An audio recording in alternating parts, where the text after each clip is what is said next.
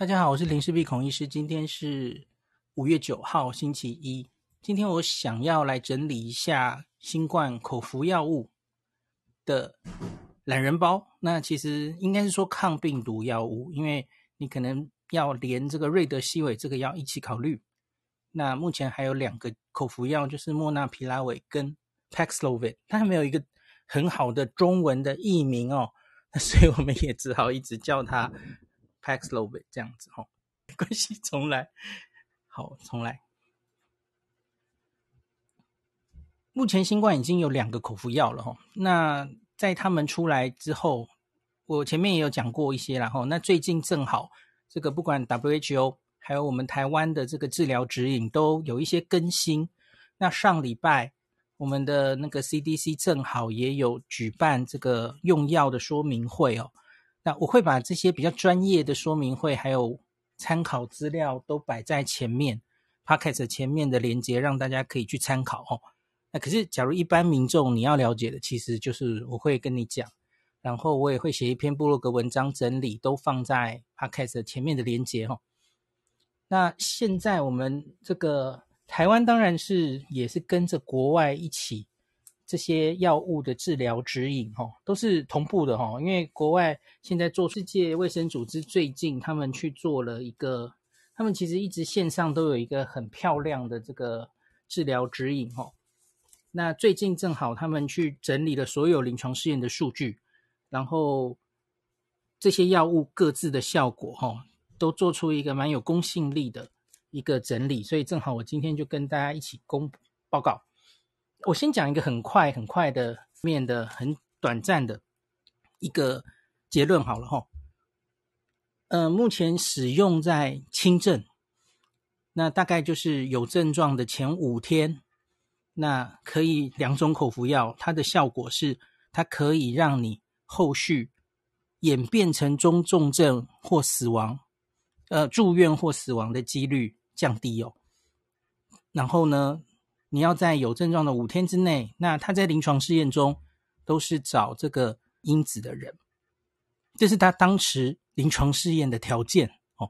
有人说看台湾那个收案条件一堆哦，使用条件一堆，是不是在刁难人呢、怎么台湾那么严？不是，全世界都是这样给的哦。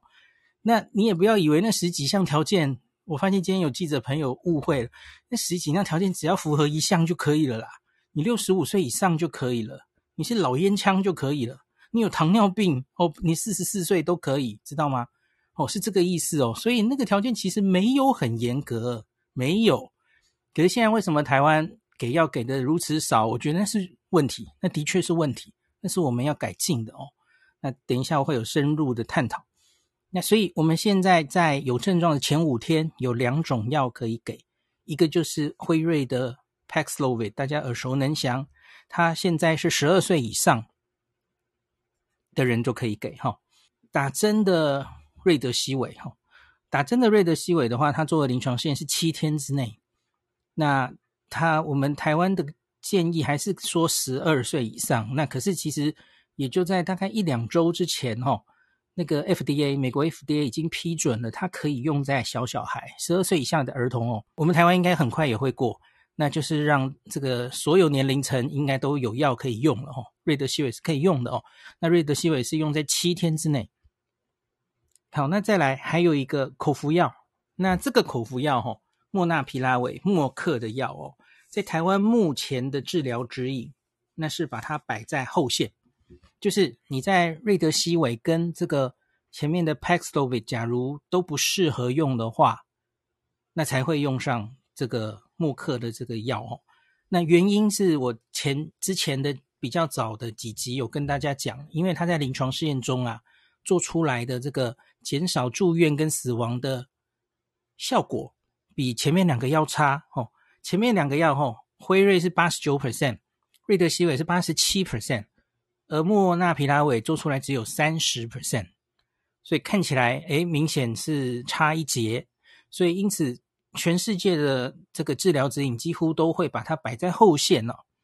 那可是最近其实有一些不太一样的想法哦，它有一些 Paxlovid 没有的好处，这个我等一下也会一一跟大家分析哦。那莫纳皮拉韦是十八岁以上哦。那因为它有一些在动物实验有嗯致突变的一些不良副副作用哦，所以它不能用在孕妇，不能用在青少年哦。他十八岁以上才可以用。好，以上就是台湾目前可以给的三种抗病毒药物。那我们接下来就讲比较详细的的事情了哈。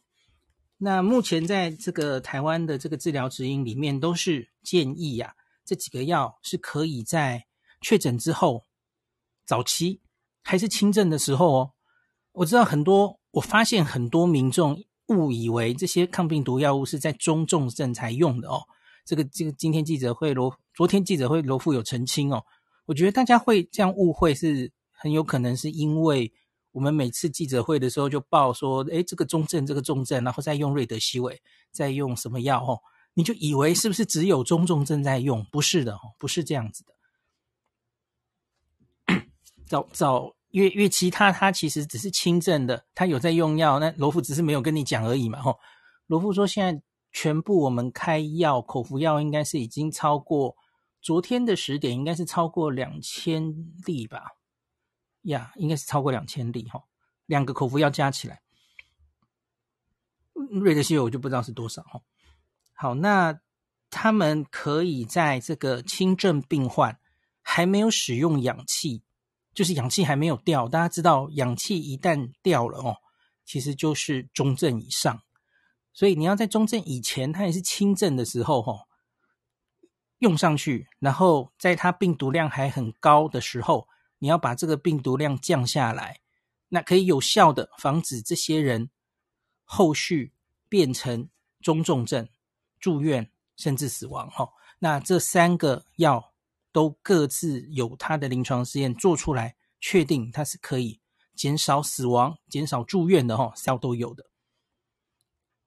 那台湾目前就是刚刚说，因为那个效力的问题，把那个莫纳皮拉韦摆在比较后线，那也因此哦，我们目前备药瑞德西韦跟这个辉瑞备的比较多。那莫纳皮拉韦进的比较少，好像才五千五千份吧。哦，那那个莫纳皮拉韦一开始有两万五千份，后来又多买了七十万份。那这个七十万份是根据我们的人口的三 percent 来算的哦。常常问的一个就是，我们这样备药到底够不够？跟别的先进国家相比如何？那我要讲第二个大家常常会误解的事情了哦。很多人就以这个流感要吃克流感这个感冒药物哦，呃，对不起，不是感冒，是流感哦。流感跟感冒差很多。流感药物好像每个人，哎，那是不是我们假如预期有十五 percent 的人会感染？哦，阿中用模型预估的嘛。那我们台湾预期这一阵子会有三百四十五万人感染，所以我们岂不是应该要准备三百四十五份的这些口服药物吗？不是。当然不是哦，我刚刚有说这个药物是要筛还是轻症的，可是有重症风险因子的人，中间风不是每一个人得到这个病都会比较容易变成重症嘛？我们台湾的这么多案例其实已经告诉你了哈，大概九十九点七五 percent 都是轻症或无症状，我们已经累积几十万的案例了，都是看起来是这样嘛，这个比例没有怎么变。我觉得接下来也许这个比例会变，因为其实我们诊断哈，诶。量能到了一个极限，也也许重症会慢慢出来。可是我们观察到目前，你看他那个轻症跟无症状比例可以维持在九十九点七五，一直都没有什么变哦。所以这个大概比例是没有什么问题的哦。那除非当然之下接下来是老人家的比例大幅上升，那是另外一件事了。那可是至少在某一个年龄层，我们看到大概都是以轻重症、轻症跟无症状为主，这个是没有错的哦。那多半的这些人，特别是打完疫苗三剂的人、两剂的人，哈，你其实不需要靠这个抗病毒药物，你靠自己的免疫力就会好了。那一方面是，其实这些人没有在临床试验中收案嘛，哈，临床试验就是收那些有重症风险因子的人，年纪大的，然后糖尿病、心血管疾病，然后呃神经系统疾病，最近买好多个哦。然后慢性肝病、慢性肾病等等这些东西哈，还有肥胖、抽烟，这些都是临床试验中收案的条件哦。那这些人被证明了，他可以呃减低这个后续转到重症的比例。那所以因此，他就是世界各国在开这个药的时候，他们都是这样开的哦。没有别的国家会哎，好潇洒，那我就全部的人哦，只要确诊我就全部撒药给你哦。假如这个药很便宜的话，也许这个办得到哦。可是问题就是这个药不便宜啊，这个药是。阿中说过美金七百，嗯，反正就是台币大概是上两万的哦。这这个是一个贵的药哦，所以就算是我岔出来讲一件事，美国很多人最近会举例说，美国诶，美国都是这个去药局就可以开哦。可是事情不是这么简单的哦。我也问了很多 Clubhouse 上面美国的朋友哦，拜登政府在三月推出来了一个 Test to Treat。的一种方案哦，它在美国全国的某些药局，不是每一个药局哦。那通常那个药局应该是有专业的，嗯，我不是很确定他们到底是要药师还是可能会有医师在那里哦。他也是要经过处方签的啊。那你去那样子有配置的药局，像是什么 CVS、Walgreen 这种药局哦，那做一个快筛，好，阳性了，他就可以直接开处方药给你哦。不是每个药局，可是，在那样的配备的地方是有这样的人，有执照的人，他是可以开药给你的哦。这个是可以缩减你这个拿到这个药的时间，这是拜登政府的一个重要政策哦。那可是你仔细去看那个网页，你点进去看，他会说那个人要判断你是符合他用药的适应症，他才会开药给你。他不是给 everyone 每一个确诊的人全部都给你药，不可能。美国再有钱，大概都做不到 这种事。我就跟你讲，这个药很贵啊。所以呢，一样，有人都误以为台湾怎么开设了那么严苛的条件，让这个药开不了。不是，那个条件是美国也是这样的。你去看那个网页，他会说你要符合你有 high risk，就高风险变成 severe illness，会变成重症。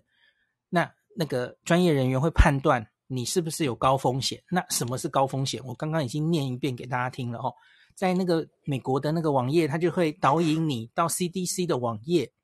美国 CDC 的网页有整理哦，什么样叫是新冠的高风险？那他在 Test to Treat 的网页就跟你说，这个高风险的定义可能随着不同研究会越来越会变化，所以他就没有写清楚。我觉得很可能很多人就。漏看了这条，他就以为美国政府是很潇洒的，所有人都把药给你哦，不是这样的哦。然后有一些美国的听友还跟我回馈，其实也跟你的医疗保险有关。那我我其实不是很确定到底是怎么样哦，因为美国每个州，然后你用的不同的保险，也许也会有不同的状况。这个药可能不是完全免费，或是你要人家开处方给你，不是完全免费等等啊，我不是很确定哦。美国的听友。也许可以留言告诉我们哦，你有没有在美国确诊，然后免费在这个药局拿到这个 Paxlovid？他们这是只针对 Paxlovid 哦，没有 Molnupiravir 哦。好，当然更没有瑞德西韦。某个节目讲错了哈、他说美国人都可以在药局拿到瑞德西韦或是 Paxlovid，错了哈、瑞德西韦是打针的，怎么会在药局直接给呢？OK，那所以。这个开药的适应症本身，全世界皆然，这是他的访单上就是这样的哦。台湾没有故意为难大家，好，好，那可是台湾现在为什么哦没有办法，呃，很大量的开药？那今天这个有话好说，洪副院长其实有举一个数字嘛，吼，他说到五月五号之前，我们这个专抓这个六十五岁，就是符合这个药物，一个很重要就是年龄嘛。大于六十五岁其实就是高风险，光光大于六十五岁的民众确诊，其实已经超过两万人了哦。那可是我们目前其实我刚刚跟大家讲，只有两千人被给药，所以你很明显光只抓六十五岁，其实我们给药就没有完全给足。那这一定是个问题，这一定要检讨哦。那在五月五号之前，其实大家已经发现这个问题了，就是被给药的其实都是住院的人。因为这个药吼，我等一下会再详细讲。这几个药其实不是说给就给的，它没有那么简单。那它有一些什么用药的禁忌症啊，吼，那会伤肝伤肾啊，然后他要调剂量啊，要跟民众卫教等等哦，不是那么简单的哦。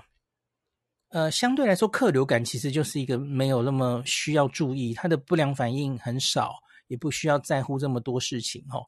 克流感可以给的比较轻松，可是这个 Paxlovid 或是莫纳皮拉韦其实都有一些要注意的事情，所以呢，就变成早期呢，就是都是专科医师，我相信在大医院里大概都是被管控的哦，就是感染科医师或是胸腔科医师大概才能开立这个药，所以因此就会让他啊，我怎么开那么少哦？明明超过两万的老人家，然后可是只有两千人拿到药哦。那这件事情当然不行，继续这样下去。所以这个礼拜过去的这个礼拜，哈，其实也有一些进展，哈，像是罗富从五月五号开始就跟大家报告哦，我们开始把这些库存的主要手上还是辉瑞的药了，哈，那个放到地方的很多核心药局，我记得有一百多家吧，他说，哈，那越来越多，哈，还在找梅和各种加盟，哦，那在。所谓的这个核心药局之外，核心药局可以分散出一些卫星药局，这样哦，那就是希望尽量扩及每一个地方，让大家都有机会在地方的药局就拿到这个药哦。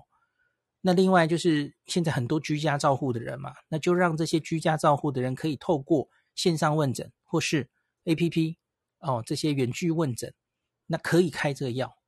那上礼拜好像星期五还六就已经开始动了，然后就是终于不是只有大医院可以开这个药。那我相信这个很重要，这个是接下来我们重症求清零的重中之重哦。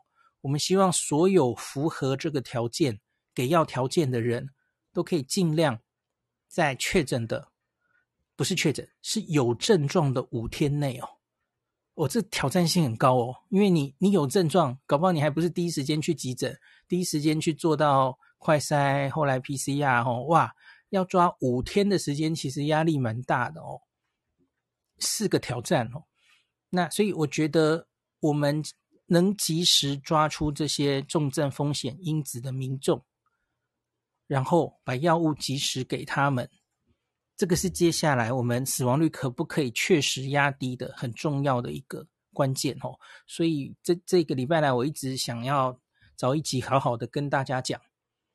好，那我们继续来讲这这些药各自有什么样的呃，好，我们先讲 WHO 好了吼，世界卫生组织它目前的这个建议吼。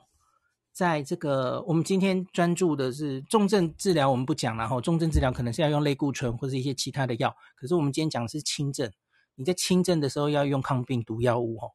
那这个他最给他强烈建议哦，strong recommendations，最建议的就是 Paxlovid。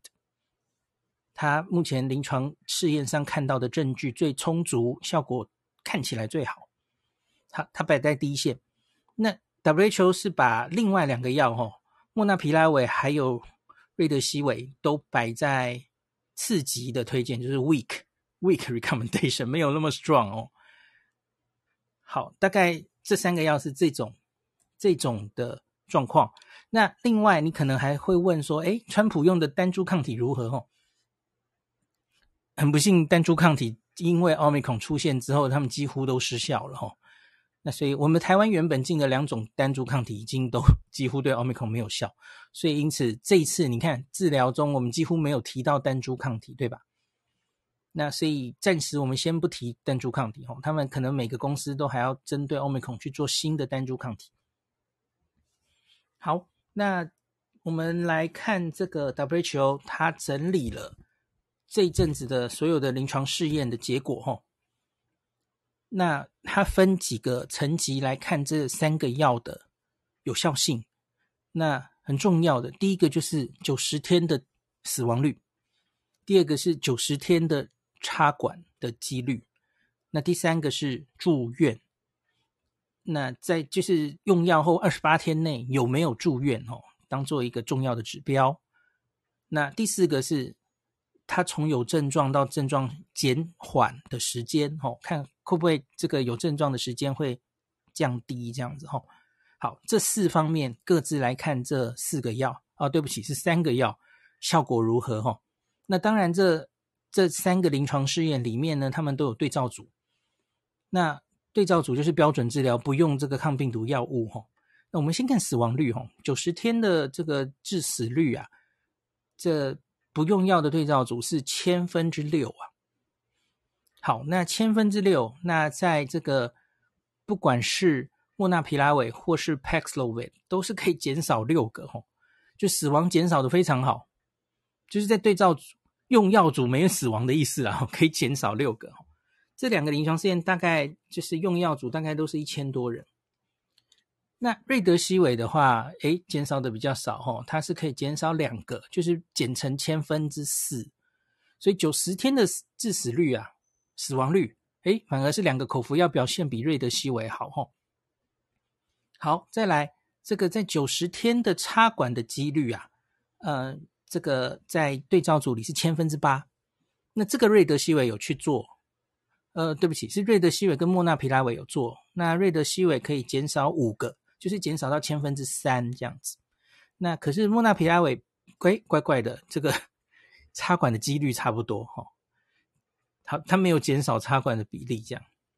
那那个 Paxlovid 没有资料哦。好，再来住院。住院的话哦，在对照组是每一千个人有一百个人住院。大家知道这这个收案其实是收高风险族群的病人哦，就是六十五岁以上，然后至少可能有我我记得应该是至少有两个。那些收案条件哦，就比方说六十五岁以上加糖尿病，类似这样哦。那呃，所以他们是这个重症率、致死率当然是比一般人高的哦。你才能看出药的效果嘛哦。那 Paxlovid 的话，它可以减少八十四个，就是变成了千分之十六哦，大幅减少住院。这就是为什么他目前的资料，美国是觉得他，或是 WHO 是觉得他不错哦，把它摆在最推荐哦。那瑞德西韦可以减少七十三个，其实也不错哦。那从这个一百减到二十七这样子。好，那莫纳皮拉韦就没有减这么多哈，它是减少四十三个，所以八四七三四三哦。所以大家有没有发现一件事哦？那个这个莫纳皮拉韦还有这个辉瑞的 Paxlovid 在死亡上面减少的其实差不多哦。那可是他们主要的差别，我刚最前面跟大家讲哦，这个八十九 percent 跟三十 percent，主要是差在住院减少的这个数字差蛮多哈，一个八十四，一个四十三。那可是大家要知道哦，住院这件事情其实是蛮主观的哦。那个每一个你做临床试验的地方，那个医院哦，怎么判断这个人需要住院，然后。那个时候疫情流行的状况怎么样？这个住院会不会非常难住？哦，这个其实是蛮主观的。就像你在台湾住院应该比较简单，在美国住院蛮困难的哦。这是医病长期文化的问题哦，所以住院是一个比较嗯、难以，就是不是很可以互相比较的一个 parameter。可是呢，死亡是一翻两瞪眼的哦。死亡非常这个就是 hard hard endpoint，死亡就是死亡，这个没有什么好呃去解读或怎么样的哦。所以九十天的死亡呢，很明显这两个要看起来效果都很不错哦。所以我们这个最近医界有一些看法是说，哎，其实一开始大家都执着于这个三。三十跟八十九的差别哦，诶，可是其实用久了，觉得莫纳皮拉韦好像比较好用。好，这个我等一下再讲。好，最后还有一个就是症状减少、症状消退的时间哦。那在这个对照组里面，大概是花九天，症状会完全解除哦，需要九天。那瑞德西韦有去做哈，它大概减少一点八天，你症状完全改善的时间哦，也就是大概七点二天症状就会解除。那莫纳皮拉韦可以减更多，它可以减三点四天哦，所以就是呃呃不，数学好烂，五点六天这样子哦。Paxlovid 没有，Paxlovid 没有没有资料哈，就大概这样子给大家参考。好，这就是 WHO 做的一个做的一个这个研究哈，然后比较各个药物的效果，这这这个就蛮清楚的哈。他有做一张很漂亮的表。好，那我们回到台湾吧哈。那在上礼拜那个 CDC 的课程帮大家上课的时候哈，台大的陈抱宇医师，我学弟了，他就。把这个我们目前 CDC 的指引做成了一张很清楚的表哦，我在文章里也会秀给大家看。那就是这三个药，他们各自使用的年纪啊、剂剂量、注意事项等等的，跟大家说明清楚哦。那总之再强强调一次哈，瑞德西韦它是打针的，它要住院才可以给嘛吼。那目前是十二岁以上，那可是其实打。那个 FDA 其实已经批准到小小孩了。好，那另外两个口服药哈，Paxlovid 是十二岁以上，那莫纳皮拉韦是十八岁以上，那瑞德西韦是轻用在轻症七天之内可以有效预防哈，七天他抓的 window 做的临床试验是比较久，那后面两个药在五天之内使用哦。好，那目前孕妇啊，孕妇可以用瑞德西韦。可是孕妇还没有批准用后面两个药，那因为最近有孕妇不幸的事件哦，所以好像过几天会讨论，是不是我们也可以开放孕妇使用？我猜可能是使用 Paxlovid，因为莫纳皮拉韦在动物实验有就是有突变的一些不良反应，所以可能会比较担心不要使用在孕妇这样子哦。好，那注意事项这里要。仔细的讲了哈，那个 PASOVI 它不是非常好用，怎么说呢？它会花很多开立的时候要跟病人沟通，因为呢，它是两个药的复方哈。那蛋白质抑制剂，它其中的一个抑制剂会抑制肝脏的酵素，那我们的肝脏酵素哈是负责很多药物的代谢。它会抑制这个酵素，所以因此它会有非常多的药物交互作用。就是你平常可能有在吃什么降血脂药啊、心律不整的药啊等等的药，非常多药，那个可以列好几页哦。很多药物都会被这个酵素影响，所以因此这个罗富今天有讲嘛，吼，开立这个药物的时候，那个指挥中心已经送了一个，就是有一个网站，那。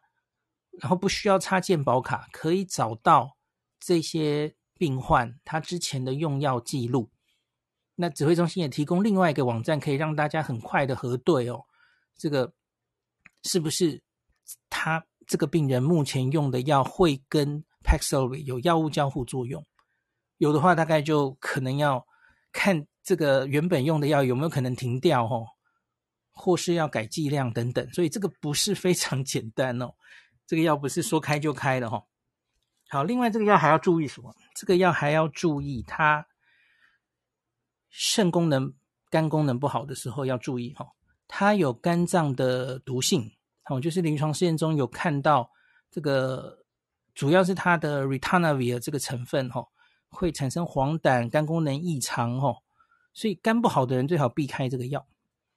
那肾脏呢？肾脏不好的人使用这个药要调整剂量，所以这里又有另外一个问题了。假如这个病患最近啊，他没有抽过血，没有抽过肾功能，呃，理论上我们应该要帮他抽个血，确定他的肾功能 OK，我们才可以给这个药哈。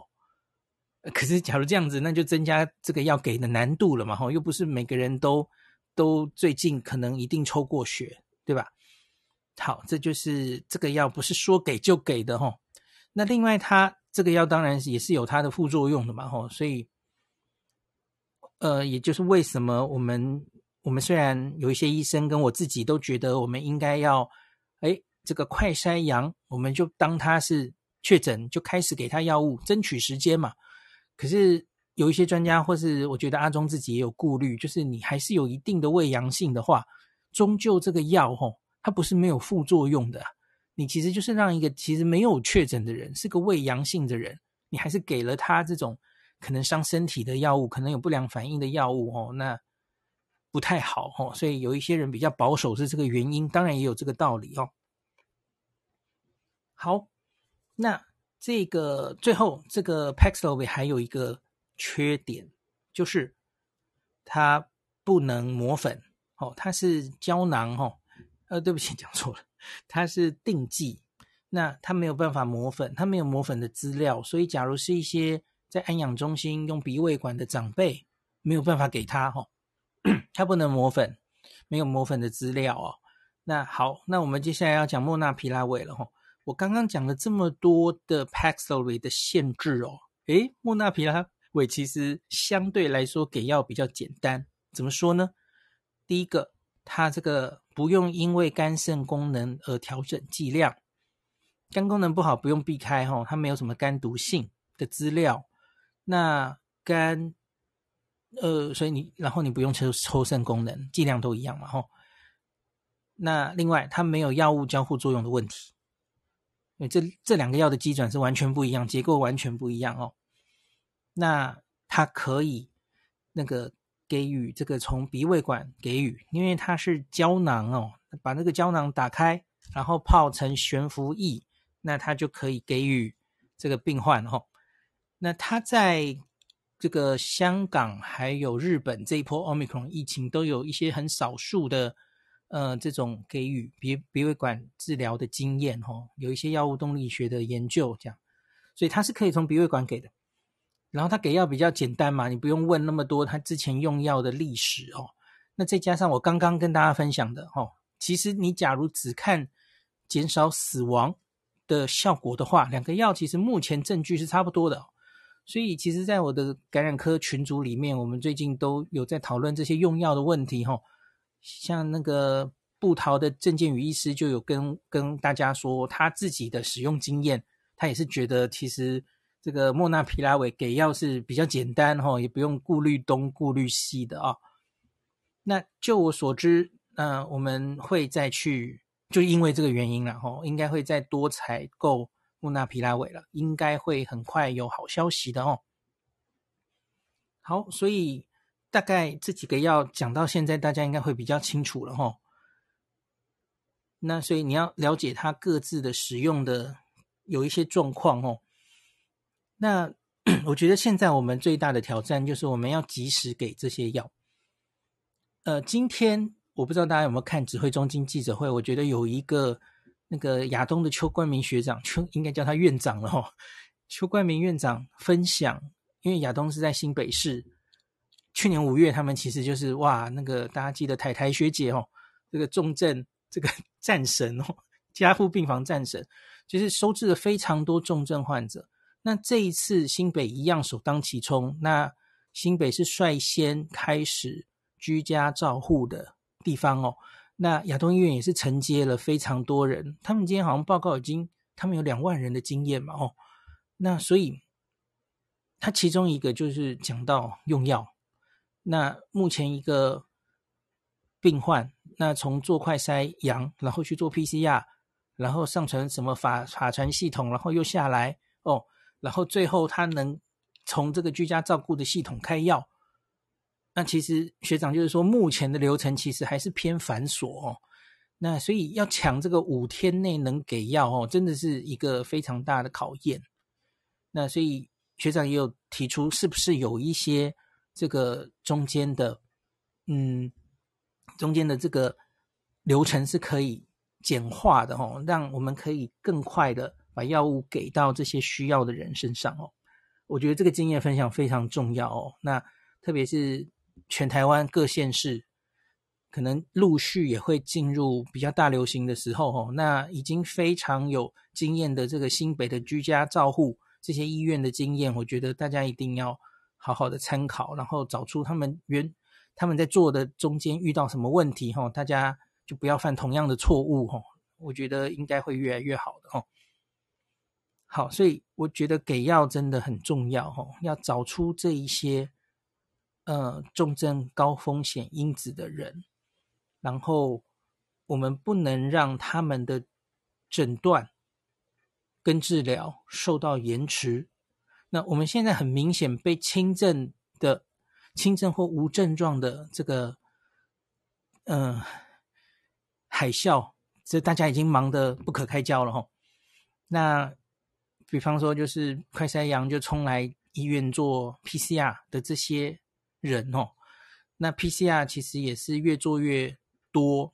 那可是呢，呃，有一些医院我看到，就是我去打听的哦，那个 PCR 报告出来的时间其实已经会越来越 delay 了哦。因为不只是机器的问题，你要有医检师去操作嘛。那所以随着现在越做越多哦，最近可能每天都是七万上下哦。离这个诶，我们号称一天可以做二十二万哦，搞不好医检师们还会越来越忙。那随着他们越来越忙，越来越多 PCR 要做，会不会出来的时间会越来越 delay？这是我非常担心的哦。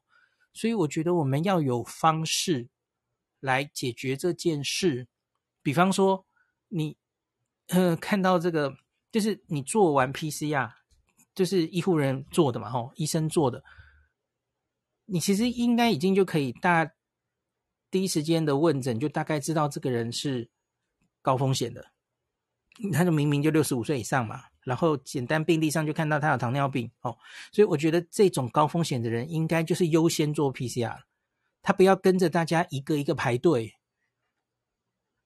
大家懂我的意思吗？这些人要优先做，那其他比较轻症的那群，你你马上就可以在做 PCR。他来做 PCR 的时候，你就已经帮他们分开两边了哦，这是我想到的方法哦。我觉得应该也不会非常困难实施哦。好，那另外一个就是 PCR 是一回事嘛哦，那快筛，那个快筛最近就是已经快筛之乱了哦。那今天快筛之乱好像有稍微疏解，因为今天就是很多通路，包括了超商哦，四大通路，然后有一些。应该是全联什么的吧，吼，都都同步有一些，虽然没有公费实名快筛一百块那么便宜，可好像是一百八左右吧，吼，那一人限购一支的这种快筛上路了，吼，那早上我在我们的群组里哦，很多人回报，其实还算好买，即使是在双北，双北理论上应该是相对比较不好买的，吼，可是也许大家嫌贵吧，吼，所以就相对意外的好买了，吼。那所以我觉得啦，我今天在有话好说也跟大家讲吼，应该就是，假如你家里或是你自己啊，有这个重症风险因子的人存在，我觉得他身边要随时有一到两个快筛要备着，吼，不能让这种人万一发烧、万一有症状的时候，他没有快筛可以做，这是不行的吼。那假如你你朋你是。亲朋好友哦，或是家人，那年轻人尽量帮老老人家取得快筛，然后放在他身边哦，这很重要哦。那我们年轻人就打过疫苗，没有重症风险因子，我们就没有那么急哦。那你至少要基本给他长时间备着，至少一支，最好两支，因为搞不好会做做坏嘛吼，搞不好有伪阴性吼。那所以我觉得建议至少要有两支备，常备啊。好，那其他的话，我知道很多人去抢快筛，其实不是他喜欢验、啊，是也许你的工作或是你去的地方，他会要求你要做快筛啊，阴性了你才能上班或是才能怎么样嘛吼，所以他只好去抢。也许有这样的人嘛吼，那那就没办法，我觉得那就只好等政府看可不可以继续把快筛的量都冲起来，让大家会。越来越都买得到哦，我相信应该没有太困难啦。快筛跟这个啊，跟疫苗相比，没有疫苗那么难买吧吼。对，所以我觉得这个事情真的只是最近的一时性的事情吼，大概不会这么难解决吼。大家有耐心一点这样吼。那这种相对缺的时候，我觉得就是把快筛让给。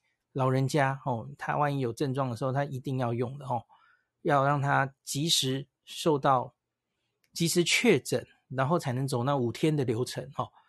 这个大家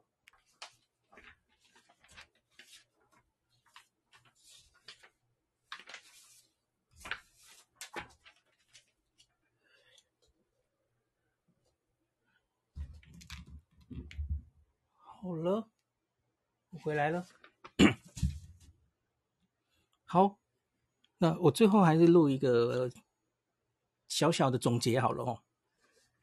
那个首先这个口服药是确定是要在轻症的时候使用的哦，是有转重症风子分，对不起，讲的那么乱。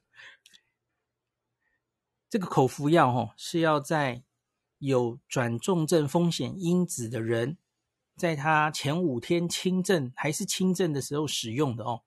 对，这个有点拗口，可是大家要确定这个一这个状况哦。所以不是每个人都需要这个药，因为靠免疫力就会自己好的状态，你不需要用这个药哦。那个是资源分配的问题。然后另外其实也是真的不需要哦，因为这个药又不是没有。副作用的哦，它 它也会伤肝哦，有机会伤肝，有一些其他恶心呕吐的副作用哦，所以不是把它当维他命当这个神药吃的哦，请大家要理解这件事情。那还有一件事情，我刚前面没有讲哦，我们不应该滥用这个药。怎么说呢？我们很怕这个药用出抗药性来啊。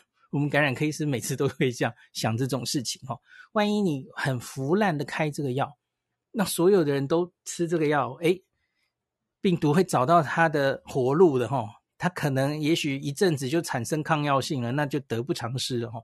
所以这个药要用在刀口上啊，这也不是我们不想用哦。好，第二个就是台湾的管制没有比较严呐。那个我念了这个呃那些适应症，其实是全世界皆然，在他的访单上，在他当初临床试验就是这样写的哈。那。可是台湾目前就是开药的流程困难哦，这个一定要解决哦。那好，最后我我发现我漏了一个东西。那很多人会问，那我们台湾到底药物准备的够不够？那我可以跟大家讲，为什么我们会买七十万份？哦，这数字怎么来的？那就是因为台湾那个，诶，其实前面好像讲过，没关系，我再录一次好了。阿中有解释过为什么会跑出这个数字吼，因为他们是用国卫院的推估模型嘛，预估台湾可能这一波总共有十五 percent 的人染疫，那就是三百四十五万。那三百四十五万，那你预估其中的二十 percent，就是五分之一，可能是符合这些重症因子的人，就是包括大于六十五岁、糖尿病、高血没有高血压，对不起，心血管疾病、肾病、肝病这些东西吼，大概抓五分之一的话。那乘起来，吼、就大概是七十万。这个，然后是人口的三 percent，这个数字是这样抓出来的，吼。那另外，他当然也去参考了别的国家备药的状况，吼。有些人备药多，有些人备药备药少。那像是韩国，他们是准备 Paxlovid，可是准备很多，他们在前期也是面临跟我们现在一样的问题，吼。那案例很多，搞了半天，可是开药开的很少，吼。那时候也有被检讨过，吼。那所以，我看啊，信奇老师说恭喜有干爹，好，OK，好好笑。我看还有没有什么啊？有人说海景第一排第一号，好好笑哦。哦，Kimi 说苍兰哥也是用 Blue 哦，真的吗？OK，啊，好，Joseph 问岩野义有资料吗？对不起，我没有，我没有。研究日本那个药哦，那我下次假如它有一定的结果之后，我再跟大家分享好了哈。好，江冠宇医师问说，为何辉瑞比默克禁忌多那么多？对呀，它就是麻烦，因为它是一个复方药嘛，哈，它的主要是出在另外一个药那个在肝脏有作用哦。这个其实是一个我们的艾滋病药物，很长长期都用的一个药了哈。基本上对它的安全性其实是蛮了解的了哈，可是它就麻烦，它有很多药物交互作用。那可是老实说了哈，虽然有这些 concern 哈，有这些担心，可是因为这个疗程呐、啊，这个抗新冠病毒药物疗程也就五天呐、所以不是那种长期使用了。呃，跟艾滋病人，大家知道艾滋病患常常吃药啊。吃药就是长期吃嘛，一吃就吃一辈子啊，所以它比较容易吃出问题来哦。那这个药最多就是吃五天，所以其实不用太担心哦。我个人觉得啦哈，只是理论上的担心要担心一下哈。一般的为我刚刚好像一直忘记讲了哈，瑞德西韦它其实用在这种轻症预防的话，它只要给三天打针的药就好了哈，三天。那可是他假如是中重症才给药，就是氧气已经下降了哦，这是他早年的适应症，这个要给五天，这不太一样哦。好，呃，利 John Luck Lee Lin 说：“我四十二岁，有三高病史，目前控制很好。今天快筛确诊，晚上透过健康益友视讯看诊，但医生说不符合给抗病毒药的标准。啊，三高应该就是高血压、高血脂，还有高血糖，就是糖尿病嘛，哦，应该是吧，哦。”应该糖尿病就已经是了呀，嗯，怎么会这样呢？你要回头问他，应该怎么讲呢？我觉得也许有一些医生，因为这个这个药真的有点复杂，所以原本都是就是感染科专科医师，不是每个医生抗病毒药物的啦，抗生素大家比较熟悉哦，特别是 Paxlovid 里面有一个是艾滋病原本的成分的药物哦，所以我们。感染科医师其实没有错哦。好，因为 Aaron 令说会不会是因为有三高，可是没有年纪加成？可是我们其实没有硬性规定一定要六十五岁以上加那些加那些呃风险因子才能给啊？没有诶，六十五岁以上就满足了。可是你是一个四十五岁的糖尿病，四十五岁的肥胖，我觉得都可以给啊。所以这点可能，也许，哎，明天谁去记者会问一下罗富？嘿，好，好，你看这个医生，他说这个帮他看诊的人说六十五岁以上才能开，这跟我的理解不一样。I don't think so。嗯，哪有那么简单的？六十五岁，不，这不叫简单，这叫这个才叫严苛啊！谁说要六十五岁以上，然后后面那些因子都一定还要才能开？没有，我不觉得是这样的哦。我觉得他可能有所误解。哎，我把这个我们台湾的这个指引拿出来看哦。我快买嘞！真的是他说的这样吗？好，我看到了啊、哦。对啊，这个是顿号啊，重症重症风险因子，年纪大于等于六十五岁，顿号，糖尿病，顿号，心血管疾病，顿号。对啊，谁说一定要六十五岁以上？他误解了。是姐嘿，再换一个，换一个人。OK，好。哎，Kimi 还把干爹的链接附上，你们很好笑哎。好，OK，好，看看还有没有什么。嗯。啊，Jeff Chen 说莫纳皮拉韦在越南的学名药一颗不到一美元。OK，这两个药啊，我有跟大家分享过啊。他们其实都说，在这个未开发国家，就是比较贫困的国家，他们会放弃他们的专利权，然后让他们可以生产学名药，卖很便宜的，可以提供他们。哦，就是这个是让这个大家都用得到药。那有钱的国家，台湾当然算有钱的国家，就只好用。原价买，这是没办法的。这两个药都有做这件事，铺有人确诊，好，那其他的家人就开始用这个药预防哦。那个结果效果好像没怎么样，最近才刚刚发表的哦，所以他目前没有，应该不会拿到这个这个叫做 post exposure 的 post exposure prophylaxis PEP，他大概不会拿到这个适应症的哦。好，有人这个说远距看诊对年轻人蛮发蛮方便，但老人家可能不会用。对，这非常重要。今天罗夫也有提到哦，那所以他们也提到他们会简化这些给药的流程，是不是可以只用电话，而不是用视讯呢？就是提供另外一个选择，电话看诊。那他们在努力朝这个方向，因为也要顾顾。这个这个好难哦，这个问题好难。哎，血液科的，啊，不是血液科，对不起，洗肾病患可不可以用 Paxlovid 的？是，呃，我没有，我没有看。好，好，OK，我再看一下哈、哦。嗯，他说透析病人只能用默克，所以台湾目前默克其实还没有非常多，那就要等他进来吼。我我知道，我确实知道他们会多买了，那所以就等他进来吧吼。因为因为我觉得进来之后更是那个对于我们刚刚说很多禁忌症或是肝功能有问题的台湾的朋友，其实应该蛮多的，对吧？那所以。我我觉得我们是需要默克这个药的哈。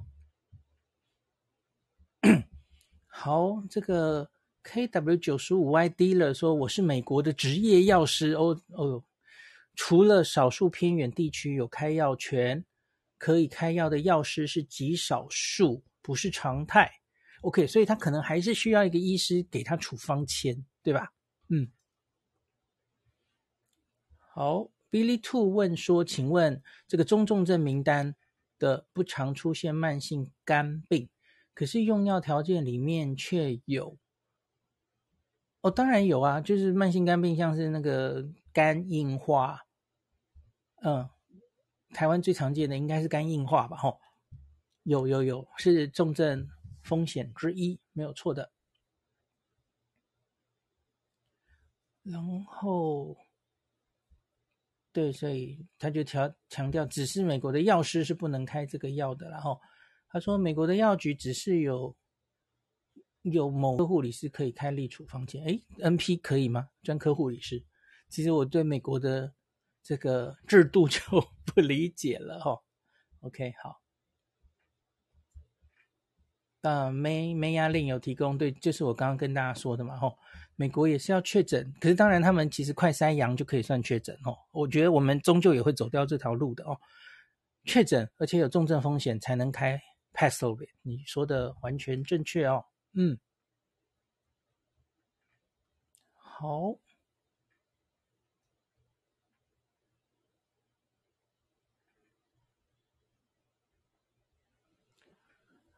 呃，我还是回一句好了哈。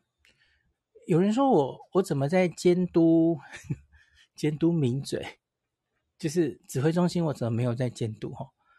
那然后说什么我应该用同样的力气或是同样的篇幅去监督指挥中心？我在这个麦克风前面已经一年了，我在脸书上两年了，我碰过几次陈文茜的议题，两次，就两次啊！我有给他很多篇幅吗？我整天在骂他吗？就两次你们就跳起来了。那我骂陈时中，或是指挥中心，或是对他有所指教，我随便数应该就有五次，大家自己去数吧。所以第一次来根本不了解我的人，不要乱批评好吗？哎，有跟有颜色的人讲话真的很累。OK，继续往下。我星期六批评指挥中心，这个怎么可以让大家排队？呃，是不太明智的哈。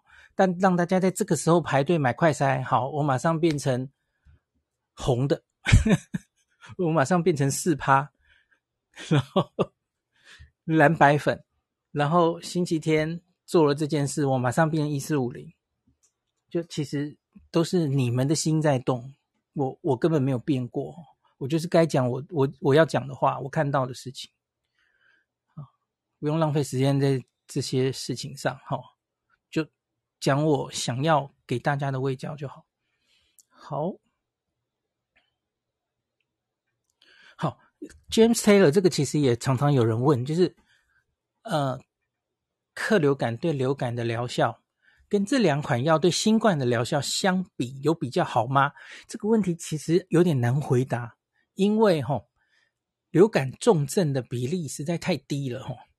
相对于新冠来说，新冠这个临床试验，我们是故意找重症风险因子的人，因为我们希望能做到它可以减少重症、后续住院、死亡的比例。可是流感其实没有那么容易死人，所以因此当时克流感这个药物，哈，他应该是没有故意去找重症风险因子的人做了，哈，他其实野心不大，他只是想说。我这个药物可以让症状缓解，可能比较快吗？哦，所以他他其实当时过临床试验，就是你原来发烧五天的话，它可以减少到四天，我们刚刚也有说嘛，症状缓解的天数，他有做出这件事，他就被批准了。哦，那可是其实并没有做到，他是不是？假如你在高风险的流感重症的因子的病患，是不是可以有效的防止它变成重症？没有这种临床试验哦，因为他反正又拿到药物的适应症了，那他也没有再去做临床试验了，所以我无法回答你这个问题哈。好，再看看还有什么问题哦。好，有人说这个年轻人假如在家可以帮老人家架好视讯来跟医生进行沟通，对啊，应该要多帮帮老人家哈，可以的话了哈。好，那有人说这个，呃，假如是原本的药物，就是交万一有药物交互作用哦，那你就先停药，那等五天的 Paxlovid 吃完再恢复哈。有一些药大概可以这样做，那可是是不是适合，那就要看那是什么药物了哈。因为有时候，比方说我我随便讲心律不整的药物，你大概就不能随便停哦，不太好哈。那可是有一些药物也许暂时停一下还好，这就是要看医师的判断了，所以我没有办法一概的回答你哦。好，有人说这个医检师很想离职，应该是哦，嗯，好的。有人说我刚说台相对好买嘛，可是有人回答我说台南依旧难买到快筛哦。我今天台南有一个，我刚下午脸书 PO 了，就诶这个老人家六十五岁以上打疫苗可以送两支快筛哦，诶好像有一些效果这样子，请台南的乡亲大家告诉大家这样子哦。那有人回报中午在便利店买到快筛，在台北一百八，对。然后台北今天也开了这个亲子儿童防疫门诊，我觉得，嗯呀。就是，假如一家人都有症状了哈，那就不用分开两个了哈，就是亲子嘛哈，带着小孩一起去看。那可是当然，假如是只有小孩有症状，或是只有大人有症状，那当然还是去原本的门诊哦。只是台北市今天加开了一个可以让亲子一起被看到的一个门诊，这样子哦，应该是让大家更方便这样子哦。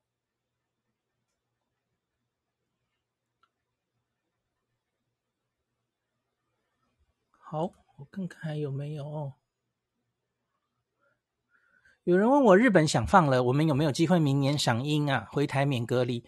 这位同学，明后天 星期三晚上，我会去眼球中央电视台再辩论一次。今这一次的题目就是边境该不该解封？哦，我当然是正方。后天你要记得来，我会讲我的想法。上次辩论其实我已经有讲过这一题嘛，可是这一次可以讲得更清楚一点哦。好，这个美国的药师继续有跟我们分享哦，他说这个 test to treat，他是要有 provider 开药，他写 NDPA-NP，就是哦，美国的 NP 其实是可以开药的哦，跟我们应该不太一样。ND 就是医生嘛，吼，PA 或 NP 其实都应该比较类似我们的，就是护理，呃，护理方面的，可是是，就是也是可以部分执行医师可以做的职务的这种人啦，吼，他们是可以开药的，吼，那才能就是有处方签之后，他才能去药房拿药哦。有些连锁药局的确有另开诊所，所以才会有。造成这个确诊到药局就能马上一条龙拿到药的假象，呃，意象意象，OK，好，感谢这位在美国药师的补充哦。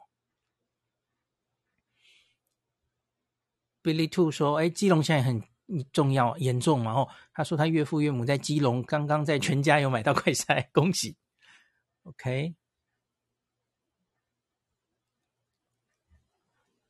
好。”呃，Vincent Lee 说病毒性的 B 型肝炎哦，肝功能正常，不知是不是符合给药的标准？